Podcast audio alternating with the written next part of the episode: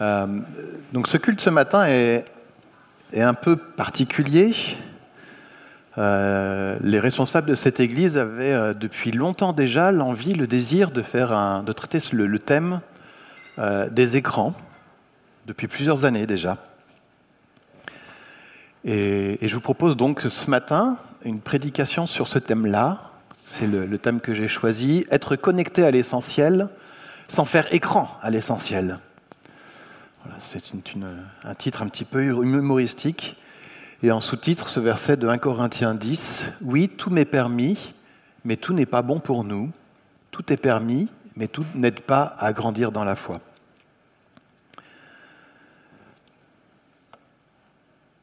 Alors, comment va se passer euh, cette journée? Parce qu'en fait, ce n'est pas juste la prédication de ce matin, mais ça va aussi se poursuivre euh, cet après-midi.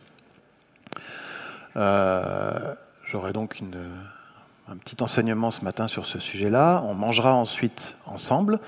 Et si vous n'avez pas prévu de rester, euh, sentez-vous libre euh, de rester parmi nous. Il y aura de la place et de quoi manger. Euh, Ce n'est pas un souci. Et puis cet après-midi, on aura un atelier ensemble avec une présentation d'un outil, un outil qui est assez commun en France, qui est l'outil 36912. On en parlera du coup cet après-midi. Et puis euh, des petits ateliers en, petits groupes autour de table où on pourra échanger les uns avec les autres autour de bonnes pratiques pour les enfants, pour les ados, pour les adultes. Alors la prédication de ce matin est un peu spéciale. Il ne faut pas s'attendre à une présentation classique avec un texte biblique qui nous expliquerait en cinq points comment bien gérer les écrans dans nos vies. Euh, vous comprendrez bien qu'il n'y a pas forcément de passage biblique qui parle de ce thème-là directement, quoique certains prétendent que Moïse, sur le mont Sinaï, a été le, le premier à télécharger des données du cloud sur ses tablettes. Néanmoins, néanmoins, il me semble que la Bible a quand même des choses à dire sur ce sujet au sens large, si on prend un peu de recul. Alors, je ne prétends pas avoir la, réponse ultime sur notre façon de gérer les écrans. Je ne prétends pas non plus euh, avoir un comportement irréprochable sur ce sujet-là. Je suis informaticien et à ce titre, je passe pas mal de temps devant un écran. Euh, je suis aussi un papa de trois enfants qui essaye, et pas toujours avec succès, je vois Manoé qui rigole devant, euh, d'accompagner mes enfants sur euh, la façon de gérer les écrans. Cette image, c'est une image tirée du film Matrix, peut-être que certains auraient ont reconnu. Je vois Thomas qui sourit là-bas.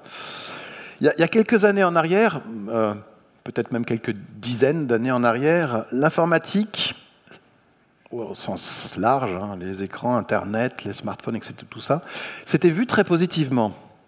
Les pionniers de l'Internet, les Tim Berners-Lee et compagnie, avaient développé une, étiquette, une certaine éthique de, de cet espace nouveau et vierge qui était le World Wide Web.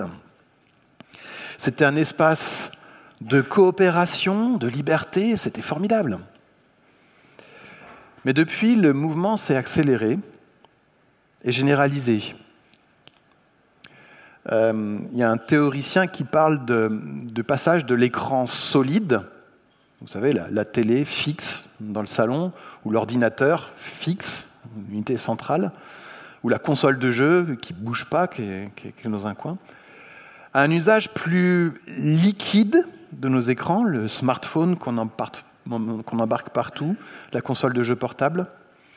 Et on est maintenant à une époque plus gazeuse, où on ne sait plus très bien faire la, limite entre ce qui est du ressort du, monde physique et ce qui est du ressort de l'informatique dans le cloud, les nuages, la généralisation des démarches en ligne, les, écrans partout, y compris aux caisses des supermarchés, quand vous allez prendre de l'essence, vous avez des, écrans qui vous sautent à la figure aussi. Ils sont partout. Et on ne sait plus très bien où s'arrête et où commence le numérique dans nos vies.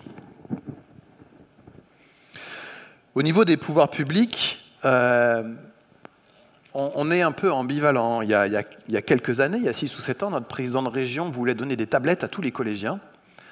Euh, Manoé en a bénéficié d'une en, en, sixième. Le but, c'était de développer les compétences numériques des élèves, des compétences plus que nécessaires pour leur avenir professionnel. Et il y a probablement une part de vérité là-dedans. Cependant, hein, Manoé, en sixième, les élèves de la classe de Manoé, l'usage qu'ils faisaient de leur tablette, hmm, je ne suis pas certain que c'était exactement ça. Et de fait, dès avant le Covid et encore plus après, plusieurs voix se sont élevées pour alerter sur certains dangers liés aux écrans. Certains des fondateurs de, l'Internet, j'ai parlé de Tim Berners-Lee euh, euh, quelques instants auparavant, quand on les interroge aujourd'hui, ils sont assez effarés de voir ce que ça donne avec la propagation de fake news, avec euh, le, pire sur cet espace qu'il voulait être le meilleur. En France, il y a des lanceurs d'alerte un peu plus spécialisés dans l'enfance. Les plus connus sont Serge Tisseron, on en reparlera cet après-midi avec ses recommandations 3, 6, 9, 12. Ou plus encore euh, Michel Desmurget avec une position encore plus radicale que euh, Serge Tisseron. Et il semble que d'une manière ou d'une autre, chacun d'entre nous perçoit bien qu'il y a peut-être un problème, un danger derrière les écrans. Ou plutôt, je reformule, un problème, un danger derrière nos usages des écrans, dans la façon dont on les utilise. Et quelquefois, nos politiques le comprennent bien en enfonçant le clou, en allant euh, euh, dénoncer après euh, chaque fait divers l'influence des réseaux sociaux, des jeux violents, etc. etc. En fait, cette image un peu humoristique l'illustre pas mal. Vous voyez un certain nombre de, réseaux sociaux et en parallèle, je ne sais pas si c'est très visible depuis le fond, alors je vais vous le, lire. Ça met en parallèle les, sept péchés capitaux qu'on retrouve dans l'Église catholique et sept réseaux sociaux, euh, certains bien connus, d'autres un petit peu moins, en disant euh, Tinder, cette application de rencontre, bah, c'est le péché de la luxure qui se trouve derrière. La fourchette, je ne connaissais pas ce réseau social, mais visiblement c'est un réseau où on peut euh, prendre en photo ses, repas au restaurant c'est la gourmandise. LinkedIn, ce, réseau social d'entreprise, c'est l'avidité, le toujours plus. Euh, Netflix, la paresse. Je me mets dans mon canapé et je bouge plus. Twitter, c'est la colère. Hein, avec Trump, euh, c'est pas mal. Facebook, c'est l'envie. Qu'est-ce qui se passe chez les autres? Instagram, c'est l'orgueil. Me mettre moi en avant, faire des stories sur ma vie. Elle a un fond de vérité, cette, euh, cette image humoristique. Mais en fait, qu'est-ce qui se cache derrière ça? En fait, ça indique que les écrans nous offrent un formidable pouvoir. Un pouvoir qui transforme notre rapport au temps, à l'espace, aux communications, aux gens, etc. etc un pouvoir d'un choix qui se voudrait illimité. Un pouvoir qui nous donne accès immédiat à tout un tas de choses. Et ce pouvoir peut facilement nous conduire à une certaine forme d'idolâtrie. Alors je ne dis pas qu'on prend notre smartphone et qu'on s'incline devant, c'est pas ça l'idée. Hein. Euh, on n'adore pas notre smartphone. Quoique, qu'est-ce que ça veut dire par là? Ça veut dire que ces écrans-là peuvent finir par prendre une place dans nos vies qui devient trop importante. Une place qui finit par manger notre temps, altérer notre réalité physique, détériorer nos relations et finalement prendre la place de Dieu. Comme illustration, on pourrait prendre le psaume 115, versets 4 à 8. Et vous, à droite, c'est une, euh, photographie du dieu Baal, euh, une, statuette euh, qui a été retrouvée avec des fouilles archéologiques dans le, dans le Moyen-Orient. Le psalmiste dit Leurs idoles sont de l'argent et de l'or, elles sont l'ouvrage de la main des hommes. Elles ont une bouche et ne parlent point. Elles ont des yeux et ne voient point. Elles ont des oreilles et n'entendent point. Elles ont un nez et ne sentent point. Elles ont des mains et ne touchent point. Des pieds et ne marchent point. Elles ne produisent aucun son dans leur gosier. Il leur ressemble ceux qui les fabriquent, tous ceux qui se confient en elles. Et en fait, on pourrait euh, transformer ce psaume 115 en, en psaume de Xavier. Et quelque part, ça nous fait réfléchir parce que leurs smartphones sont du métal et du verre et du plastique. Ils sont l'ouvrage de la main des hommes. Ils ont, un haut-parleur, donc quelque part ils parlent. Mais ils ne parlent point par eux-mêmes. Ils ont une caméra, mais ne voient pas. Ils ont un microphone, mais n'entendent pas. Ils ont un écran tactile, mais ne touchent pas. Ils ont une antenne, mais ne comprennent rien, ne captent rien. Ils ont des réseaux de neurones, mais pas d'intelligence. Ils ont un numéro d'urgence, mais ne sauvent pas. Ils leur ressemblent ceux qui les fabriquent, tous ceux qui se confient en eux.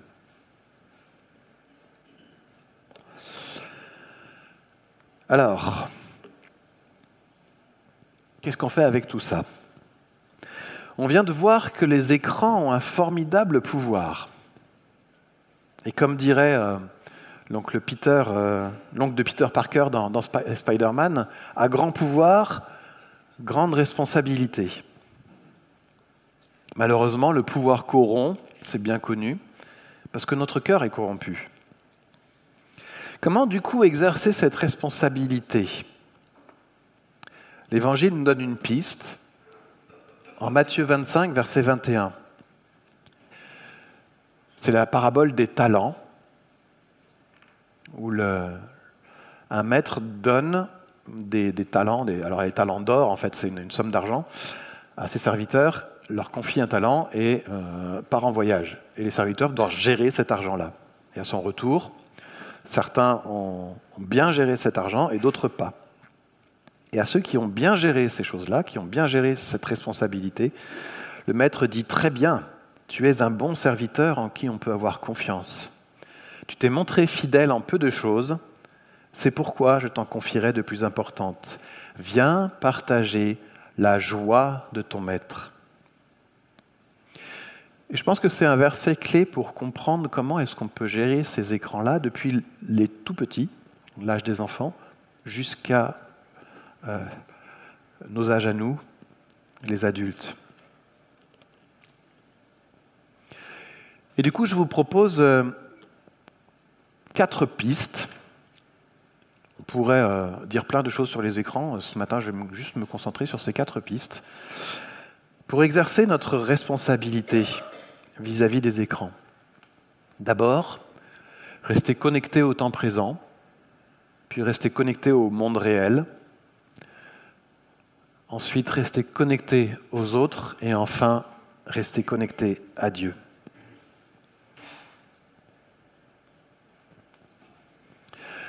Rester connecté au temps présent. Alors, la photo est peut-être un petit peu sombre, on ne voit pas très bien. Il s'agit d'une d'une personne, d'une femme, d'une ado, qui est couchée dans son lit la nuit, et qui a son smartphone allumé juste devant son visage.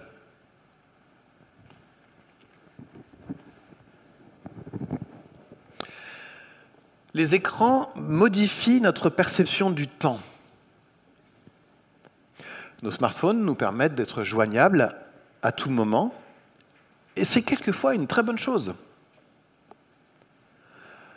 J'ai un ami qui a été faire du ski euh, il y a quelques années déjà, euh, en hors-piste, quelque part, en surf, et il s'est pété le genou. Et heureusement, il avait son smartphone sur lui. Il a pu appeler les secours. Mais il n'aurait pas eu son smartphone, les conséquences auraient pu être beaucoup, beaucoup plus graves. C'est une bonne chose pour ceux qui sont d'astreinte à l'hôpital de pouvoir être joints à tout moment.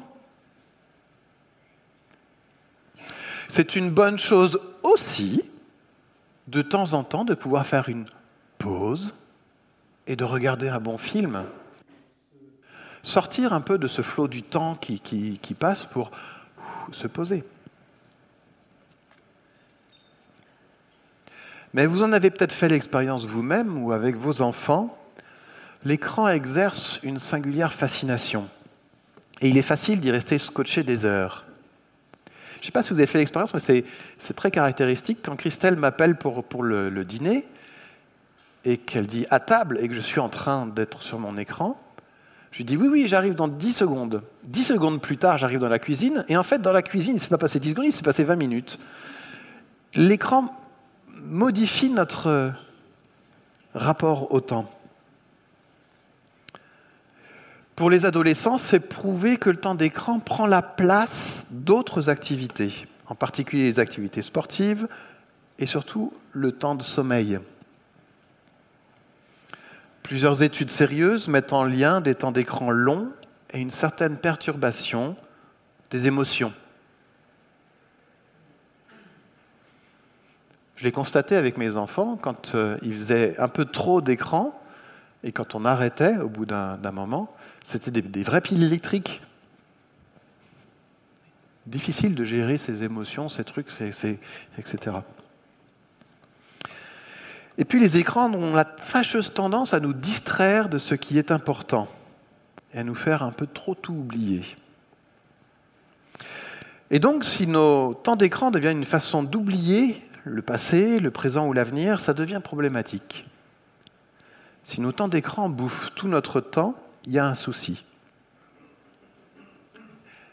Et je dois vous dire que ce n'est pas forcément très simple à gérer. Je vous l'ai dit, je suis informaticien et en plus de ça, je suis responsable d'une infrastructure informatique qui tourne 7 jours sur 7 et 24 heures sur 24. Et la tentation était grande pour moi d'aller regarder, monitorer, surveiller ce qui se passait le soir, le week-end, etc. Et à un moment, j'ai été trop loin. Et il a fallu poser un cadre avec ma RH et mon supérieur pour dire non, Xavier, tu travailles pendant les heures euh, de boulot, mais plus euh, le soir et le week-end. La Bible nous exhorte à bien gérer notre temps. On peut rappeler les paroles de l'Ecclésiaste, il y a un temps pour tout. Un temps pour travailler, puis un temps pour faire autre chose.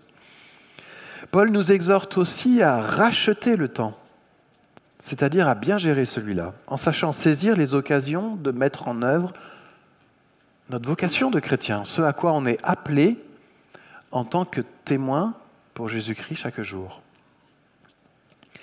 C'est dans Éphésiens 5, et je pense qu'on va s'arrêter et lire le contexte du verset et commencer au verset 10. Éphésiens 5, à partir du verset 10. Parce que ce qui est dit, et je pense aussi, euh, peut s'appliquer très fortement à notre usage des écrans. Éphésiens 5, à partir du verset 10. Comme des enfants de la lumière, efforcez-vous de discerner ce qui plaît au Seigneur. Ne participez pas aux pratiques stériles que favorisent les ténèbres, mais démasquez-les plutôt. Car tout ce que ces gens-là font en cachette est si honteux qu'on n'ose même pas en parler. Mais quand ces choses sont démasquées, leur véritable nature paraît à la lumière. Un peu plus loin, au verset 15, Veillez donc avec soin à votre manière de vivre. Ne vous comportez pas comme des insensés, mais comme des gens sensés. Mettez à profit les occasions qui se présentent à vous, car nous vivons des jours mauvais.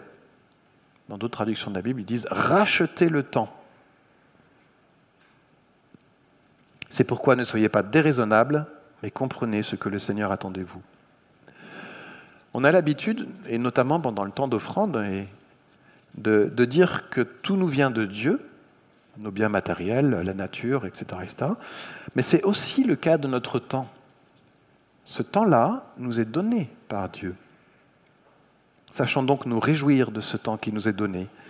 Avec le psaume 118 au verset 24, C'est ici la journée que l'Éternel a faite. Vivons-la dans la joie, exultons d'allégresse.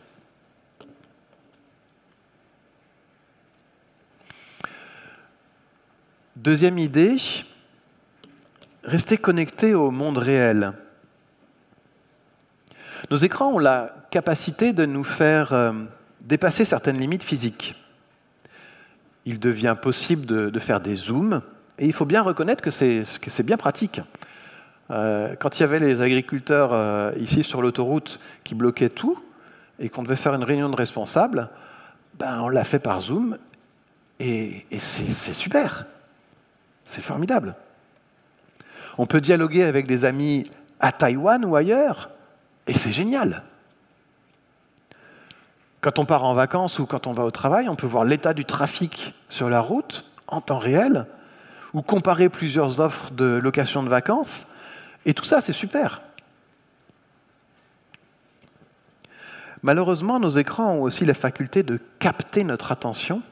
Henri faisait référence euh, dans la première partie et de nous détourner aussi du monde réel, nous faire oublier les lois de la physique, nous faire oublier nos propres limites. Et oui, nous sommes limités. On ne peut pas répondre à des textos en conduisant.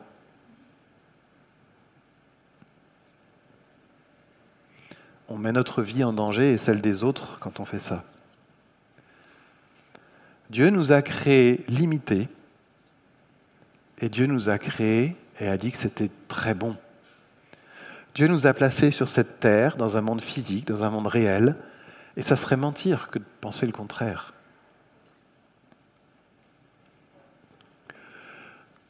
Nos écrans ont aussi l'étrange faculté de faire écran à la réalité que nous sommes en train de vivre. J'en veux pour preuve cette photo primée en 2015. Euh, c'est le Boston Globe, qui a, un journaliste du Boston Globe qui a pris cette photo-là. Et euh, l'intuition géniale de ce photographe, c'est qu'au lieu de prendre en photo la star qui arrivait, je crois que c'était Brad Pitt ou quelque chose comme ça, il a pris en photo la, foule. Et donc, euh, euh, on voit toute la foule qui est là et qui est toute excitée par l'arrivée de la star qui, descend dans leur ville. Mais pour être honnête, je ne sais pas si vous voyez bien, ceux du premier rang peut-être voient mieux que ceux du fond. On voit donc tout un tas de gens qui sont avec leur smartphone comme ça, etc., pour essayer de prendre la photo. Et il y a une personne qui vit la scène complètement différemment. C'est la grand-mère devant. La grand-mère devant, elle n'a pas de smartphone. Regardez son sourire. Regardez la façon dont elle est là. Je crois qu'il n'y a tout simplement pas de mots. Rien que par sa posture physique, elle dit quelque chose.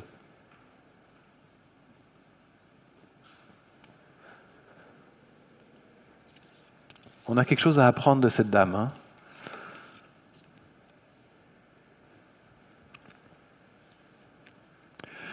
Troisième idée, rester connecté aux autres. Il y a 15 jours, Jacques Nussbaumer prêchait ici à ma place sur le psaume 133. Et je vais rappeler le premier verset et le dernier verset de ce psaume. Auquel plaisir c'est pour des frères et des sœurs, et quel bonheur que d'être ensemble. C'est là, c'est là que l'Éternel accorde sa bénédiction et la vie pour toujours. Alors, je crois que la technologie peut être un cadeau de Dieu.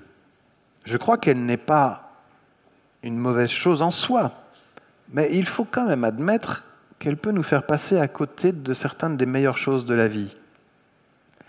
Nos appareils peuvent nous aider à rester connectés à nos êtres chers qui sont loin. Nous, on a notre, euh, notre fils aîné et sa femme qui sont en région parisienne, et on a un groupe WhatsApp où on communique avec eux, et c'est super.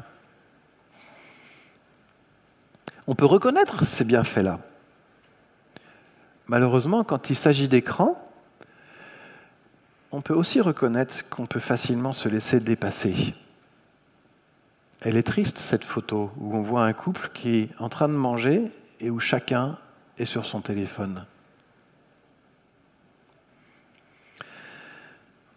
En fait, il y a deux limites avec les écrans. La limite à ce qu'on peut communiquer à travers ce médiateur qu'est l'écran. On ne communique pas de la même façon en face à face et par mail ou par SMS. Et puis, il y a la limite aussi de notre propre capacité d'attention.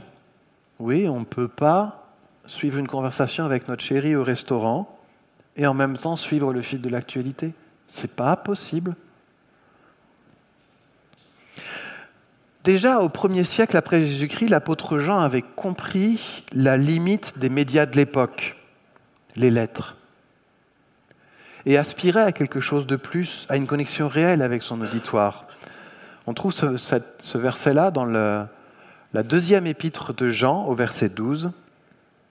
Jean qui conclut en fait sa lettre en disant J'aurai encore bien des choses à vous dire, mais je ne veux pas vous les communiquer avec du papier et de l'encre. J'espère pouvoir me rendre chez vous et m'entretenir avec vous de vive voix.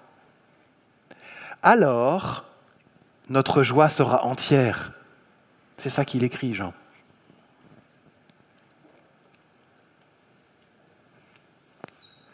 Enfin, dernière partie, rester connecté à Dieu. Je ne veux pas forcément dire que du négatif hein, sur les écrans. Je pense que les, ordinateurs et les smartphones peuvent être très utiles dans notre vie chrétienne. Henri l'a dit, on peut lire la Bible sur nos smartphones. et c'est facile. C'est facile à emporter dans la poche. C'est génial. Euh, des logiciels comme le logiciel Logos, pour ceux qui connaissent, ou, les Bibles en ligne sont des outils formidables pour euh, étudier la parole, pour préparer des études bibliques, pour euh, préparer même euh, des prédications ou que sais-je, ou pour comprendre simplement le, texte biblique. L'application Prier ensemble qu'on a utilisée l'an dernier avec la prière ABCD, adoration, bénédiction, demande, confession, confession, demande, elle est formidable et je recommande de l'utiliser, c'est chouette. Mais il faut bien reconnaître, à la suite de toutes les parties euh, que j'ai dit précédemment, que nos écrans ont tendance à faire écran. En nous coupant du temps, en nous coupant du monde réel, en nous coupant des autres, et finalement en nous coupant de ce qui nous est essentiel, Dieu. Je suis frappé de voir que euh, souvent, dès qu'on doit attendre cinq minutes, ou pendant les temps euh, de transition, les temps de transport en particulier, dans les transports en commun, euh, les gens, nous, nous sortons nos smartphones très rapidement. Et il y a quelques années, avant que Henri rejoigne notre assemblée, il m'est arrivé de prendre le même bus que lui, et Henri, je t'ai vu plusieurs fois avec ta Bible dans le bus. Et c'est peut-être une piste en fait pour nous. Ces temps-là qui nous sont donnés, ces temps d'attente, ces temps de transition, avoir le réflexe de les utiliser pour rester connecté à Dieu,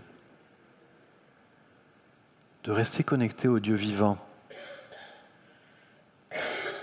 à celui qui est notre batterie infinie, comme quelqu'un l'a dit dans sa prière tout à l'heure. À un moment, ma femme a mis des alertes sur son téléphone avec un verset qui s'affichait une ou deux fois par jour, enfin plusieurs fois par jour. C'est peut-être une bonne façon de soumettre notre usage de la technologie à Dieu, d'utiliser la technologie au service de l'essentiel. Peut-être que vous connaissez le, le, terme de la nomophobie. Quelqu'un sait ce que ça veut dire? La peur de ne pas avoir téléphone. No mo, mo pour mobile, no mobile, phobia. La peur d'être séparé de son téléphone, de ne plus avoir de connexion, etc. C'est une peur qu'on trouve chez, nos ados, mais pas seulement. Hein. Il y a des adultes qui ont la même chose. Hein. Mais je dirais que plus que de la nomophobie, peut-être qu'il faudrait avoir de la no-Christ-phobie. Vous voyez ce que je veux dire? La peur de ne pas être connecté à Christ. Parce que l'essentiel, c'est de rester connecté à Dieu. Et j'aimerais lire avec vous ce texte de Jean 15, vous l'aurez peut-être compris en voyant le cep ici, où Jésus nous rappelle que l'essentiel, c'est d'être connecté à Dieu. Jean 15, versets 1 à 11, c'est Jésus qui parle. Je suis le vrai cep et mon Père est le vigneron. Tout sarment qui est en moi et qui ne porte pas de fruit, il le retranche, et tout sarment qui porte du fruit, il l'émonde afin qu'il porte encore plus de fruits. Déjà vous êtes purs à cause de la parole que je vous ai annoncée. Demeurez en moi, et je demeurerai en vous. Comme le sarment ne peut de lui-même porter du fruit s'il ne demeure attaché au cep, ainsi vous ne le pouvez non plus si vous ne demeurez en moi. Je suis le cep, vous êtes les sarments, celui qui demeure en moi et en qui je demeure porte beaucoup de fruits, car sans moi vous ne pouvez rien faire. Si quelqu'un ne demeure pas en moi, il est jeté dehors, comme le sarment, et il sèche. Puis on ramasse les sarments, on les jette au feu, et ils brûlent. Si vous demeurez en moi et que mes paroles demeurent en vous, demandez ce que vous voudrez, et cela vous sera accordé. Si vous portez beaucoup de fruits, c'est ainsi que mon Père sera glorifié et que vous serez mes disciples. Comme le Père m'a aimé, je vous ai aussi aimé. Demeurez dans mon amour. Si vous gardez mes commandements, vous demeurerez dans mon amour, de même que j'ai gardé les commandements de mon Père et que je demeure dans son amour. Je vous dis ces choses afin que ma joie soit en vous et que votre joie soit parfaite. On pourrait dire beaucoup de choses de ce texte, mais ce que je voudrais retenir ce matin, c'est cette connexion qu'on doit garder avec Christ, demeurer en lui.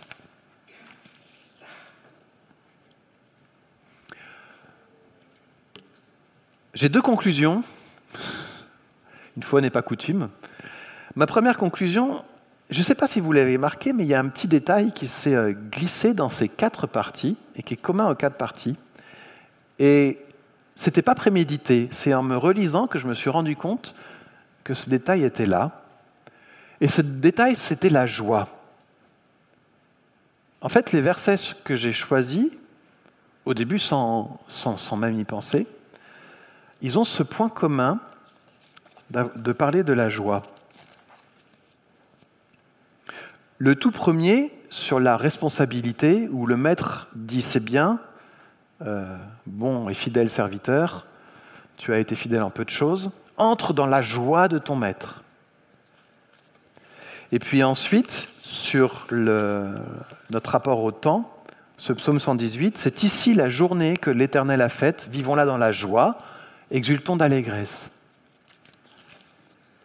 Dans notre rapport au, monde réel, on voyait le, le, sourire de cette mamie là qui vivait la scène avec joie. Dans notre relation aux autres, Jean qui dit J'espère pouvoir me rendre chez vous et m'entretenir avec vous de vive voix, alors notre joie sera entière. Et de la même façon, ce texte de Jean 15 qui termine avec cette parole de Jésus Je vous ai dit ces choses afin que ma joie soit en vous et que votre joie soit parfaite. C'est vraiment quelque chose qui m'a frappé en fait en préparant cette journée. Et je me suis posé la question Qu'est-ce qui me donne de la joie?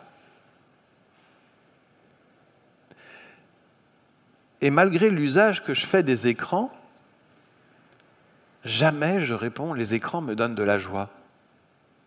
Ça me donne tout un tas de choses, ça me permet de gagner du temps, ça me permet de communiquer facilement, ça me permet, etc. Mais c'est pas ça qui donne de la joie. Passer un bon moment en famille, oui. Avec des amis, oui. À l'église, oui. Voir un beau paysage à la fin d'une randonnée, oui. Passer du temps avec Dieu me donne de la joie. Mais les écrans, non. Ça peut être un, moyen quand je regarde un bon film avec mes, enfants ou ma famille. Du coup, je vous invite, dans cette première conclusion, à rechercher la joie. Joie de vivre le moment présent, en se souvenant des belles choses que Dieu a fait pour nous et de ce qu'il fera. Joie d'entrer dans notre vocation de témoin. Joie de vivre dans sa création qui est belle et qui témoigne de qui il est. Joie de vivre des relations humaines une relation authentique, vraie. Joie enfin d'être en communion avec notre Créateur, connecté au cep, au cep qu'est Jésus-Christ. Et puis ma deuxième conclusion, c'est que, avec ou sans les écrans, à travers eux ou pas, nous puissions imiter Jésus-Christ et obéir à ces deux commandements les plus importants. Aimer Dieu et aimer notre prochain. Pour reprendre le titre de la prédication, c'est en suivant ces deux commandements que nous pourrons être connectés à l'essentiel, sans faire écran à cet essentiel qu'est le Christ. Amen.